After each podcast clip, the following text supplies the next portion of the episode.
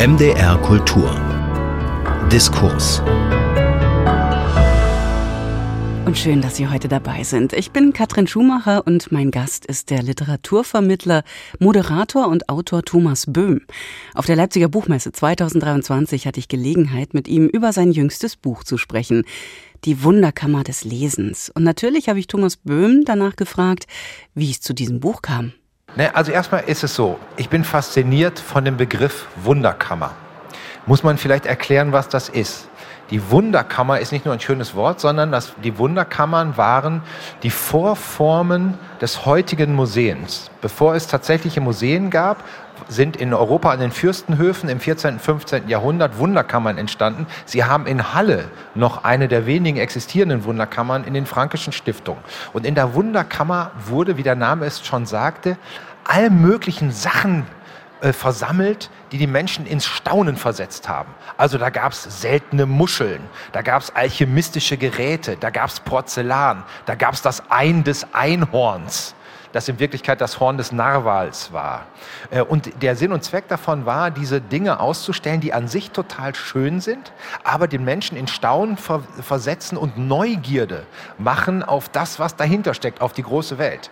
Und ähm, so ist das bei mir auch beim Lesen gewesen. Ich lese zwar schon fast mein Leben lang, aber dann stellt man doch fest, ach, viele Sachen weiß man gar nicht. Und dann ist das, die Welt des Lesens auch riesengroß und dann findet man immer neue Dinge. Und äh, die Idee ist im Grunde Grunde genommen, ähm, ich kann, indem ich dieses Buch mache, schwelgen in der wunderbaren Welt des Lesens und hinterher habe ich ein Buch, werde eingeladen und die Leute staunen und können sagen, toll, habe ich auch alles noch nicht gewusst. Also ist eigentlich der beste Job der ganzen Welt. Aber niemand verraten.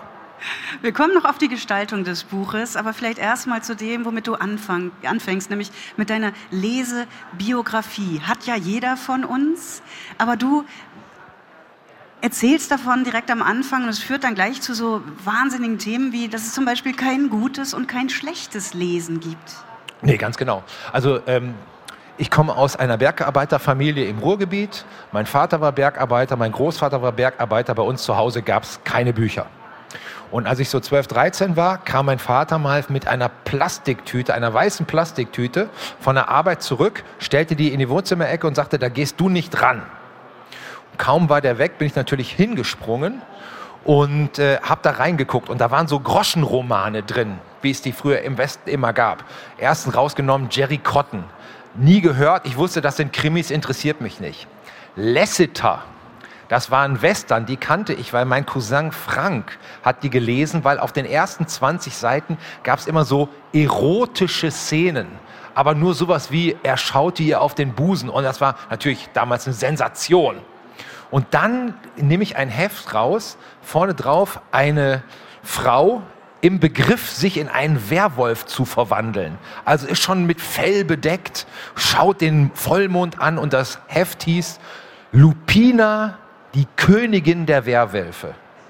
Und nicht nur das super Cover, sondern auch, dann habe ich da reingelesen und dann ging es um einen Dr. Tod, der ein super Verbrecher, der die Mordliga zusammenstellen wollte mit allen Supermonstern auf der Welt. Den Kaiser der Vampire, den König der Zombies und Ghouls. So was habe ich noch nie. Ich wusste gar nicht, dass das gibt. Und auf einmal habe ich das in der Hand. Und dann habe ich das sofort weggelesen und auf Seite 64 leben die ganzen Monster alle noch. Die Geschichte ist überhaupt nicht vorbei. Und im Grunde genommen habe ich dann nie mehr aufgehört, dieses eine Buch zu lesen, weil ich fand das so absolut faszinierend. Und weil du jetzt gerade gefragt hast, gutes oder schlechtes Lesen, das kennen wir doch alle. Wir alle, habe ich vorhin schon gesagt, sind begeistert vom Lesen. Und egal, ob sie Krimis lesen oder Sachbücher oder Kochbücher und so weiter und so weiter, wir alle werden uns zusammenstellen können und jeder erzählt die Geschichte, wie er ans Lesen gekommen ist. Und das, finde ich, vereint uns. Und man muss ja sowieso viel mehr betonen, was uns vereint, als das, was uns trennt. Und deswegen es gibt kein gutes, kein schlechtes Lesen. Es gibt nur Leidenschaft, Begeisterung fürs Lesen. Und das Verrückte ist, man muss auch nicht immer alles verstehen. Das ist auch Du schreibst am Anfang davon, ist auch sowas wie produktives Nicht-Verstehen kann es geben. Das darf sein beim Lesen. Man darf auch einen Text lesen und den erstmal ja, an sich vorbeirauschen lassen. Und vielleicht sind dann, dann irgendwelche Fantasien, die hochkommen, die den Text dann nochmal ja, reicher machen, als er vielleicht selber ist. Ich weiß es nicht. Da habe ich auch eine Erfahrung gemacht die mich damals im Moment frustriert hat. Ich habe dann äh, später studiert und ich hab, fand das ganz fantastisch. Ja, jetzt kann ich Literatur irgendwie wirklich in meinem Leben weiter betreiben, bin zur Universität hingegangen und saß dann so in der Vorlesung, hatte mich total toll vorbereitet und mein Professor hielt die Vorlesung. Ich verstand kein Wort da kamen ständig Fremdwörter drin vor und dann erzählte der von Sartre und Camus, das hatte ich noch nicht gelesen und dann bin ich dann nach der Vorlesung zu ihm hingegangen und habe gesagt, ich finde das, ich das eine Unverschämtheit. Ich sitze hier, ich will was lernen und, und Sie reden hier quasi über die Köpfe der Leute weg. Und dann guckt er mich an und sagt, Herr Böhm, ich habe immer dann am meisten gelernt, wenn ich nichts verstanden habe. Und dann bin ich zurückgegangen und habe gedacht, was ist denn das für ein Quatsch? Was ist denn das für ein Quatsch? Aber nach und nach habe ich verstanden, das ist ja auch eine Geschichte. Es gibt manchmal Sachen im Leben, beim Lesen, die man nicht sofort versteht. Die muss man auch nicht sofort verstehen, aber das arbeitet im Kopf hinten weiter. Das ist auch oft so, wenn Sie zum Beispiel mal ein Gedicht in der Kindheit gelernt haben oder sowas. Da kommen dann einzelne Verse vor, die Sie nicht verstehen. Und 20 Jahre später, ach, das ist damit gemeint. Oder die Lebenserfahrung. Oder dann haben Sie ein anderes Buch gelesen und verstehen, ach ja, so hängt das zusammen. Und so ist das im Lesen auch. Manchmal stößt man vielleicht auf ein Buch ein bisschen zu früh, auf eine Geschichte, auf einen Gedanken. Aber irgendwann im Leben wird sich das dann auflösen. Wie, also das Leben ist dann auch wie ein Buch, wo eins zum anderen führt. Mm, darum funktioniert es auch, dass man Bücher zweimal liest, dreimal liest, in verschiedenen Lebensaltern. Wieder lesen hilft. Ja. Und entzaubert manchmal. Das ist alles möglich. Es gibt, im, es gibt in dem Buch gibt es auch äh, ein Kapitel übers Wiederlesen, was einem allen passieren kann, wenn man ein Buch wieder liest. Hm. Ja. Sag nur Steppenwolf, Hermann Hesse. Oh. Ganz viele Menschen gelesen in der Kindheit, in der Jugend und naja, Entzauberungsmomente kann es dann doch geben. Ja, aber das ist ja auch spannend. Es ist ja auch spannend, wenn man ein Buch wieder liest und darüber nachdenkt, warum hat mich das damals so fasziniert und warum fasziniert mich das heute nicht mehr? man hat ja selten solche Möglichkeiten, wirklich über sich auf die Art und Weise tief nachzudenken, über die Entwicklung, die man gemacht hat, äh, tief nachzudenken. Und das ist eine davon. Also ich kann nur empfehlen, Astrid Lindgren funktioniert auch jetzt noch. Kalle Blomqvist zum Beispiel. Also Astrid Lindgren zum Beispiel, das hatte ich als Kind gehört und fand das total toll. Dann habe ich das meinen Töchtern vorgelesen und habe gedacht, die Schweden haben nur einen Fehler gemacht. Die haben Astrid Lindgren nicht den Literaturnobelpreis gegeben. Weil das ist das, also der, der Anfang von Michael aus Lönneberger oder sowas, das ist die aller, allerfeinste Weltliteratur. Wir denken, das ist für Kinder, aber das sind natürlich, das sind, das sind Bücher, die sind von einer solchen tiefen Weisheit und einer Menschenliebe geschrieben, ja. Das ist absolut fantastisch. Genau. Thomas, ähm, du hast Lesestellen, kurze Lesepassagen aus deinem Buch, um dein Buch so ein bisschen auch, was den Ton betrifft, darzustellen. Die erste, da geht es um Zeitteilchen. Ja, wobei ich habe mich, äh, also die erste geht um Zeitteilchen. Ich habe hab mich äh, spontan äh, nochmal umentschieden. Das mit den Zeitteilchen erzähle erzähl ich trotzdem. Spontan ist immer gut. Äh, mit den Zeitteilchen war folgendes. Ähm, dann habe ich also gesucht, alle möglichen äh, äh, Dinge übers Lesen, die ich vorher nicht kannte. Und fand eine Leseanleitung aus dem Jahr 1614, wo ein jesuitischer Mönch erklärt, wie man ein Buch liest. Und wenn man drüber nachdenkt, versteht man, das ist so die Zeit 15., 16., 70, 17. Jahrhundert, wo plötzlich das Lesen nicht mehr nur äh, eine elitäre Beschäftigung für die Menschen in den Klöstern ist, oder für die Hofschreiber und so weiter und so weiter, weil es bilden sich die Staaten und die äh, Staaten brauchen, äh, die Nationen, die Bürokratien brauchen Menschen, die lesen und schreiben können, um einfach das Staatswesen aufzubauen. Und deswegen müssen immer mehr Leute ans Lesen herangeführt werden. Und denen muss man erstmal erklären, wie, wie liest man ein Buch. Und da gibt es zum Beispiel eine wunderbare, äh, wunderbare Stelle drin, die, die, das beantwortet die Frage, die damals schon gestellt wurde und die wir uns heute auch alle stellen. Wie kann ich eigentlich mehr lesen? Wie finde ich mehr Zeit zum Lesen, wo ich doch die ganze Zeit beschäftigt bin? Und da sagt der Autor, ja, wir verschwenden ja viel zu viele Zeitteilchen es gibt den ganzen Tag über immer wieder Momente, da fühlt man sich so ein bisschen müde oder da ist, da scheint die Sonne oder man ist unterwegs und so weiter und so weiter. Man verschwendet die Zeitteilchen und das eine kleine Zeitteilchen ist nicht so wichtig. Aber über den Tag sind das schon 15 Zeitteilchen und in der Woche sind das 30 Zeitteilchen. Und wenn man die zusammenzählt, dann käme man noch viel besser zurecht und dann empfiehlt er immer ein Buch im Busen tragen also dabei haben. Und dann macht er ganz fantastische, dann macht er ganz fantastische Beispiele von Leuten, die das immer hatten, bis hin zu dem Cato, dem römischen Autor, der immer ein Buch dabei hatte und dann war ein Vulkanausbruch. Und abwartend, dass der Vulkanausbruch zu Ende ist, hatte er Gott sei Dank ein Buch dabei, hat er was zu lesen gehabt, da konnte der Vulkan schön weiter ausbrechen. Äh, ich habe was, ich, äh, eine, eine kleine Lesepassage, die ich mitgebracht habe. Ein, ein, wunderbarer Gedanke, der mir jetzt hier auch nochmal gekommen ist, äh, angesichts, der, äh, angesichts der Messe. Und zwar ähm, geht es darum, äh, John Ruskin, das war ein wichtiger Kunsthistoriker, dem haben wir äh, sehr viel zu verdanken, unter anderem die Buchpreisbindung.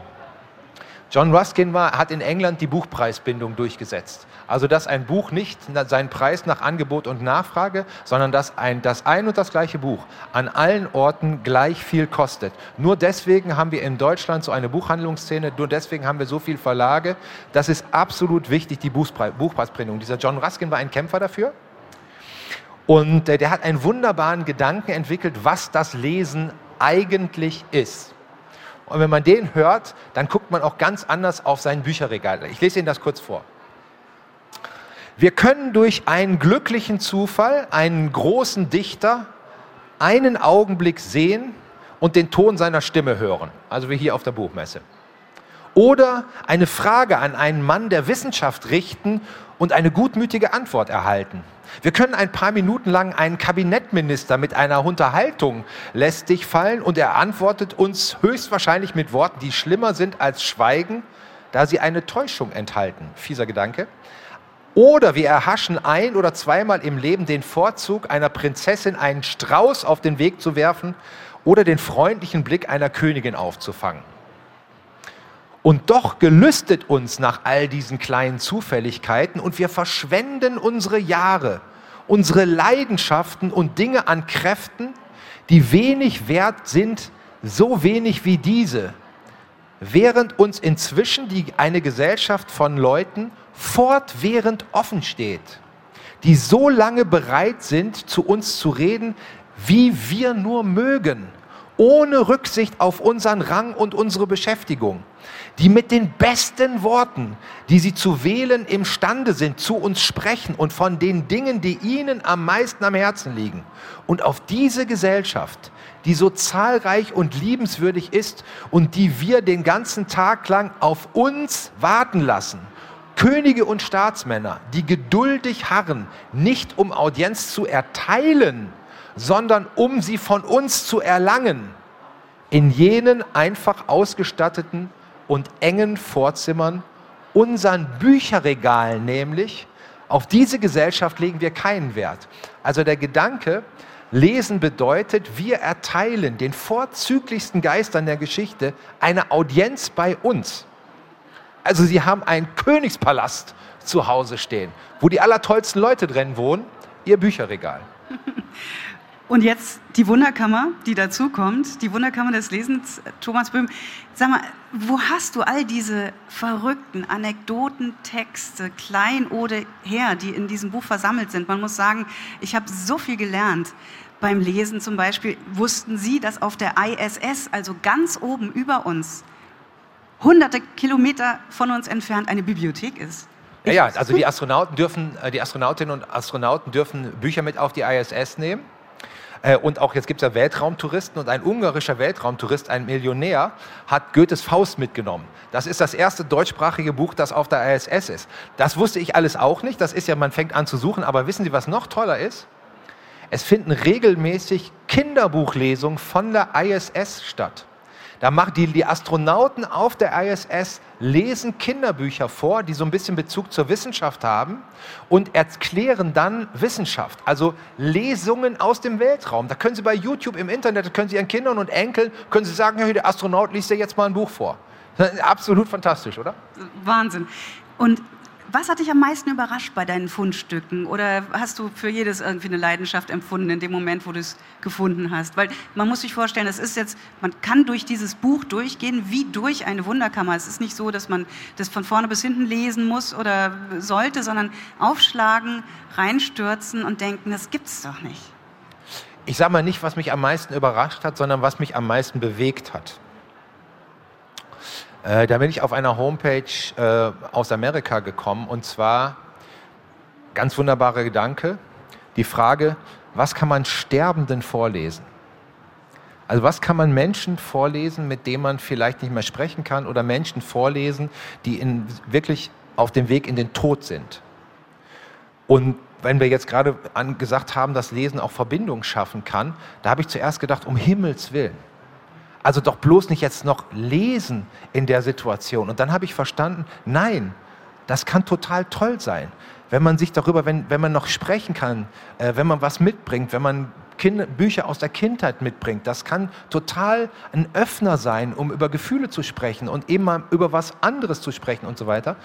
Ähm, also ähm, Lesen als Begleiter durchs ganze Leben. Das habe ich am Ende dann auch verstanden und dass das Lesen zu unterschiedlichen Zeiten im Leben unterschiedliches bedeutet, das ist einem ja nicht mehr so präsent, weil man ist ja immer nur in der Zeit, in der man gerade ist. Man erinnert sich als Kind, man projiziert das, man möchte nicht diese schlimmen Projektionen haben, wie das ist mit dem Sterben, aber wenn man sich darauf vorbereitet und wenn man mal ein bisschen drüber nachdenkt, ist das ein sehr schöner Gedanke das Lesen, das einen das Leben lang begleitet und im Zweifel bekommt man am Anfang etwas vorgelesen und am Ende auch. Ja. Was für ein schöner Gedanke. Ja. Oder? Und das Buch endet mit einem Märchen von Hans Christian Andersen über jemanden, der stirbt beim Lesen. Das ist der schönste Tod, oder? Bisschen makaber. Thomas, ähm, wie sollte man, ich habe gerade eben gesagt, man kann es aufschlagen, man kann reinstürzen, man kann meandern durch dieses Buch. Wie sollte man es nutzen? No, da, also äh, einfach, ich würde sagen, einfach ins Inhaltsverzeichnis gucken und dann gucken, was einen als erstes anspricht. Ja, also möchte ich die 100 Bücher kennenlernen, die David Bowie geprägt haben, oder äh, komme ich auf die Idee, Moment, ich habe zum Beispiel das Gefühl, ich lese zu langsam. Wie kann ich mal schneller lesen? Ja? Äh, nicht, weil ich, äh, vielleicht weil ich schneller lesen muss, weil ich für Studium oder sowas schneller lesen muss ähm, oder äh, weil ich das Gefühl habe, äh, da, da, da, da, hätte ich dann mehr Spaß am Lesen. Dann gibt es eine Le Anleitung zum schneller Lesen. Es gibt aber auch eine Anleitung zum langsamer Lesen, wenn man das Gefühl hat, ich lese immer so viel, aber ich möchte da mal so ein bisschen tiefer reinkommen. Oder wenn ich das Gefühl habe, ich lese total gerne, aber ich möchte mal andere Leute kennenlernen, mit denen ich über Bücher sprechen kann. Dann gibt es eine Anleitung, wie man einen Lesekreis gründet, wie man Leute findet, wie man im, im Lesekreis findet. Also einfach ins Inhaltsverzeichnis reingucken und dann hoffe ich, da gibt es was, was Sie anspricht. Aber ich bin eigentlich ganz sicher, dass dem so ist.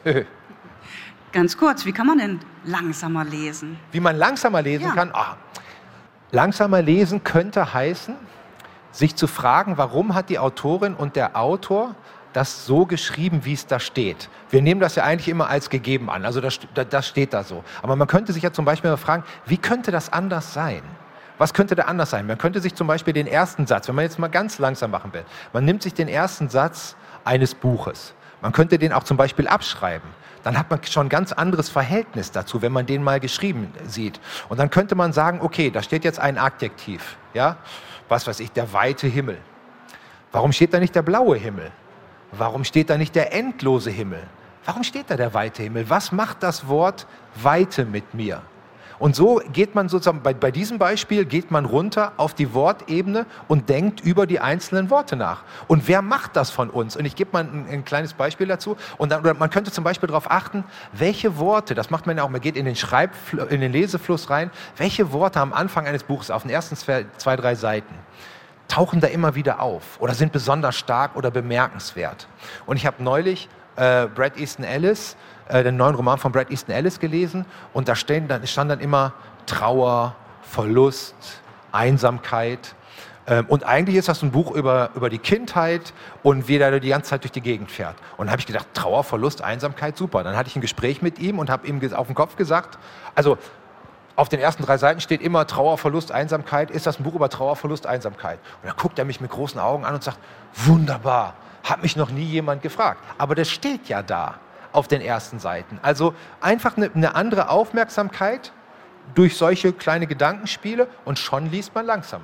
Weil sich dann auch das Lesen fast mit dem Schreiben verbindet. So ist es. Derjenige, der schreibt, muss sich ja auch immer vorstellen, ja, schreibe ich jetzt blauer Himmel, schreibe ich weiter Himmel, schreibe ich Ende. Genau so ist es. Genau. Man, man liest dann sozusagen wie die Menschen, die das geschrieben haben. Mhm. Aber man kann auch, man stellt sich ja beim Lesen zum Beispiel auch selten Fragen. Wie gesagt, man geht in den Fluss rein. Es gibt in dem Buch zum Beispiel auch eine, äh, eine Anleitung, wie man aus der Perspektive von verschiedenen Literaturtheorien Bücher lesen kann.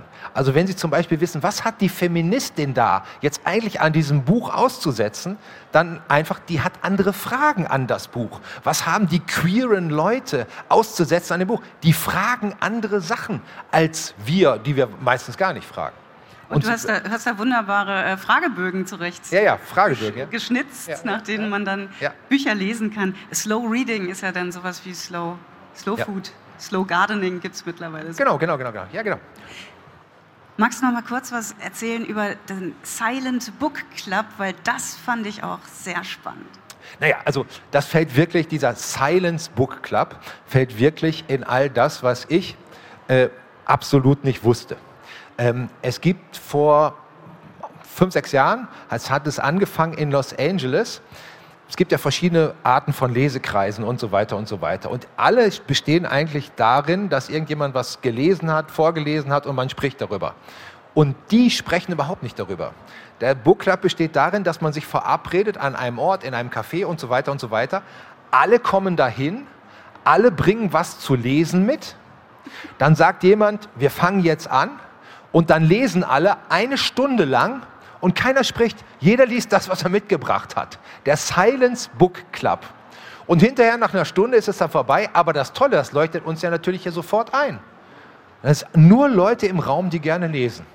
Ja? Ein ganzer Raum voller Literaturliebhaberinnen und Literaturliebhaber. Also ich muss sagen, da würde ich auch ger gerne hingehen. Und äh, die beiden Frauen in Los Angeles, die das gegründet haben, die laden alle auf der Welt ein, einen Silence Book Club zu gründen. Sie brauchen ja im Grunde genommen nur einen Ort finden, wo das stattfinden kann. Und dann helfen die ihnen von Los Angeles aus. Die machen weltweit Werbung für ihren Silence Book Club.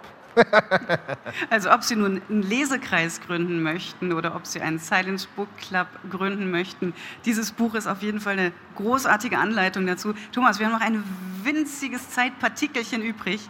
Du hast noch so ein Poesiealbum ja, für uns. Genau. Ich habe äh, also was wäre ein Buch ohne Lyrik und ich habe noch ein äh, Poesiealbum. Also ich habe aus Gedichten äh, Verse zusammen gesammelt, ähm, die vom Lesen handeln. Bis wie, bis wie lang haben wir? Da ist die Uhr. Eine Minute. Eine Minute, alles klar. dann mache ich, mach ich vier. Ein, aus einem Gedicht von Hugo von Hoffmannsthal. Du liest und endlich kommst du an ein Wort. Das ist, wie deine Seele oft geahnt und nie gewusst zu nennen, was sie meinte. Von da hebt Zauber an. Was ich besonders toll fand, und da müssen wir bei YouTube gucken, das ist ein Lied von Dalia Lavi, ein Schlager aus den 70er Jahren. Wär ich ein Buch zum Lesen, welche Art von Buch wäre ich? Eins, das noch nie da gewesen, wäre ich ein Buch für dich? Und zum Schluss, Robert Gernhardt, Paulus schrieb den Irokesen, euch schreibe ich nichts, lernt erst mal lesen. Dankeschön. Thomas Böhm, die Wunderkammer des Lesens. Steigen Sie ein, es erschien im Verlag Das kulturelle Gedächtnis. Ich danke dir sehr für das großartige. Ich bin Katrin Schumacher und verweise gern an dieser Stelle auf noch mehr Literatur zu hören, natürlich auf unseren MDR Kulturseiten im Netz und in der ARD Audiothek. Vielen Dank fürs Zuhören. Machen Sie es gut. Ahoi. MDR Kultur. Das Radio.